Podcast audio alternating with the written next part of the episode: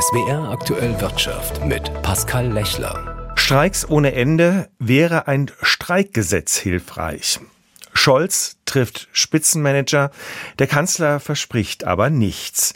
Und ein neuer Bericht der Bundesnetzagentur Deutschlands Stromnetz wächst schnell. Ich bin Pascal Lechler und wünsche Ihnen einen schönen guten Abend. Klimaaktivisten und Gewerkschafter gehen zusammen auf die Straße. Soziale Gerechtigkeit und Klimaschutz gehören nach Auffassung von Verdi und Friday for Futures zusammen.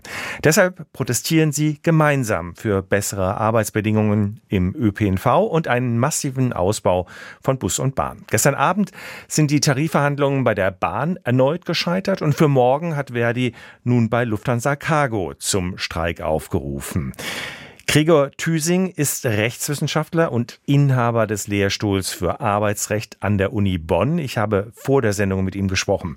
Herr Thüsing, Streik, soweit das Auge reicht. Die Geduld der Deutschen wird immer wieder auf die Probe gestellt. Muss die Politik nicht endlich für ein Streikgesetz sorgen? Die Unzufriedenheit wird größer. Im Rheinland würde man sagen, es knubbelt sich so ein bisschen. Die Arbeitsniederlegungen nehmen gefühlt jedenfalls zu. Jedenfalls dort, wo die Öffentlichkeit in besonderem Maße betroffen ist. Das heißt, die Branchen, die Sie eben genannt haben, Verkehr und ähnliches. Die Politik hat bislang nicht gehandelt. Es gibt kein Arbeitskampfgesetz und es gibt auch kein Arbeitskampfgesetz für diese Bereiche, über die wir sprechen. Dass die Politik handeln könnte, das ist offensichtlich. Das Streikrecht ist ein Grundrecht, aber es bedarf eben der Ausgestaltung und diese Ausgestaltung kann durch den Gesetzgeber erfolgen. Möglichkeiten dafür gibt es. Der Instrumentebaukasten liegt auf dem Tisch. Vorschläge aus der Wissenschaft sind lang gemacht worden. Vorbilder im Ausland sind äh, vorhanden. Aber dazu bedarf es politischen Mut und der fehlt bislang. Offenbar hat die Opposition mehr Mut, weil sie ja auch nicht am Ruder sitzt.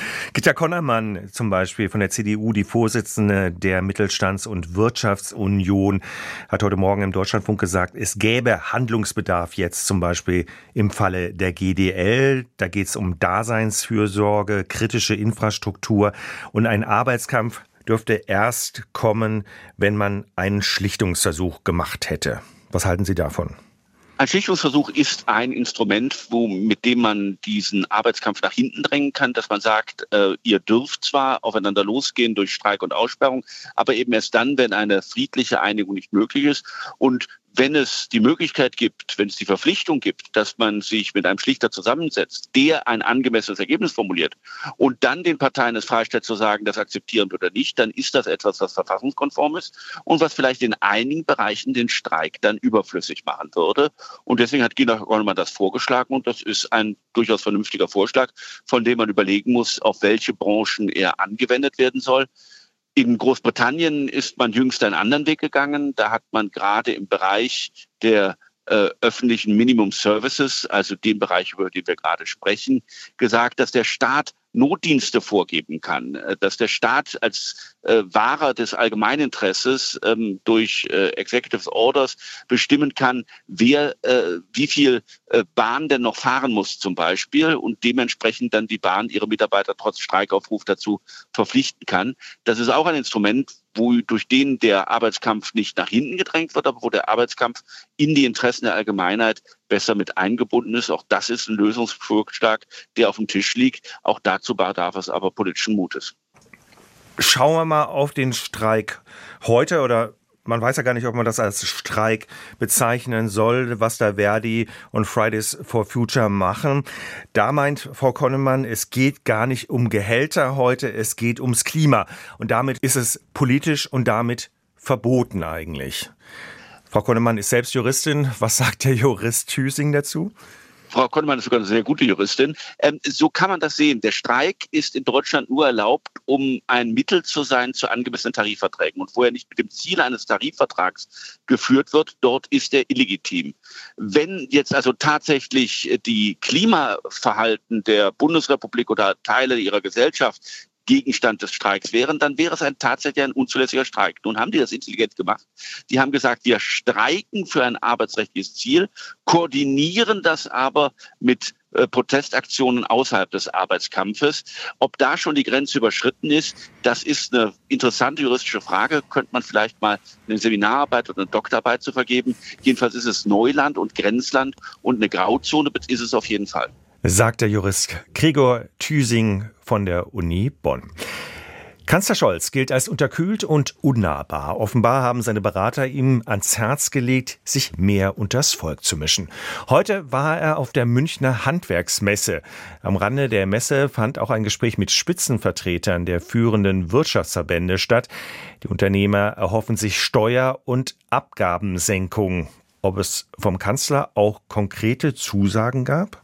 Drastisch höhere Steuern, ausufernde Bürokratie, magere Wachstumsraten. Die Zeiten sind ernst, sagt Industriepräsident Siegfried Russwurm. Die letzten Monate hätten bei den Unternehmen für Ernüchterung gesorgt und das sei Gift für Investitionen. Da bedürfe es jetzt eines Kraftakts, auch eines steuerlichen, um die Wirtschaft wieder in Gang zu bringen. Ein Standortnachteil sei zum Beispiel die hohe Stromsteuer. Die müsse für alle Betriebe auf das europäische Mindestmaß gesenkt werden. Kanzler Olaf Scholz lobt den Dialog mit den Verbänden, sieht sich mit seiner Politik aber durchaus auf dem richtigen Weg. Steuerliche Erleichterungen für Investitionen seien Teil des geplanten Wachstumschancengesetzes. Tempo gemacht habe seine Regierung zudem beim Ausbau der erneuerbaren Energien. Und auch beim Bürokratieabbau komme man voran. Den Wirtschaftsverbänden gehen die Schritte aber nicht weit genug. Sie fordern eine umfassende Wachstumsagenda, um wieder Vertrauen in die Wirtschaft zu bringen. Frank Müller, München.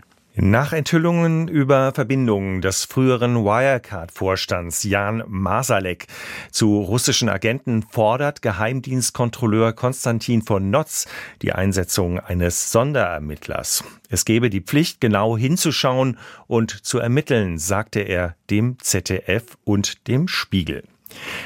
Um das Stromnetz auf die dezentrale Stromversorgung durch erneuerbare Energien vorzubereiten, müssen in Deutschland viele neue Stromleitungen gebaut werden. Und das wird Geld kosten. Mehrere hundert Milliarden Euro sind dafür notwendig. Das hat die Bundesnetzagentur heute bestätigt im sogenannten Netzentwicklungsplan Strom. Die Bundesnetzagentur hat einen massiven Netzausbau bestätigt, um das Energienetz in Deutschland auf die Klimaneutralität im Jahr 2045 vorzubereiten. Insgesamt hat die Behörde einen Bedarf an neuen Trassen über 12.700 Kilometer in Deutschland bestätigt, rund 50 Prozent mehr als im bisherigen Bedarfsplan vorgesehen waren.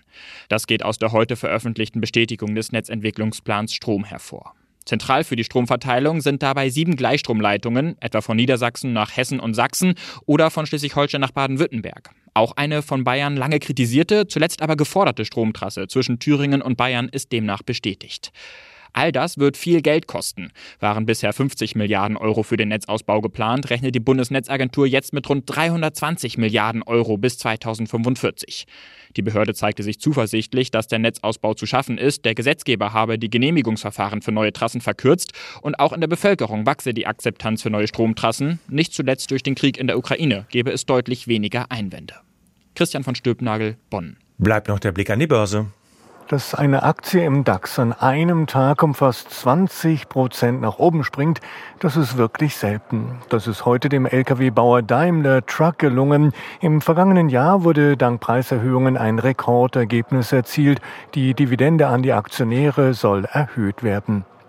So deutlich Daimler Truck Aktien nach oben gesprungen sind, ist es hingegen für Papiere von Volkswagen nach unten gegangen, um gut viereinhalb Prozent. Volkswagen stellt sich nach einem überraschend starken Umsatz plus für das laufende Jahr auf etwas schwächeres Wachstum ein. Die Inflation in der Eurozone hat sich im Februar weiter abgeschwächt. Die Verbraucherpreise lagen 2,6 Prozent höher als ein Jahr zuvor, wie der Statistikamt Eurostat mitgeteilt hat.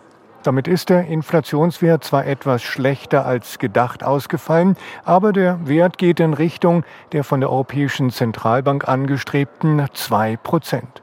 Mit zurückgehender Inflation spekulieren an der Börse Anleger weiter auf Zinssenkungen der EZB ab Juni, was der Wirtschaft helfen sollte. Damit hat der DAX auch heute ein neues Rekordhoch erreicht, den siebten Tag in Folge. Den Handel beendet hat der DAX mit einem Plus von einem Viertelprozent bei 17.735 Punkten. Über die Woche bedeutet das einen Aufschlag von fast zwei Prozent. Jan Plate, ARD Finanzredaktion, Frankfurt.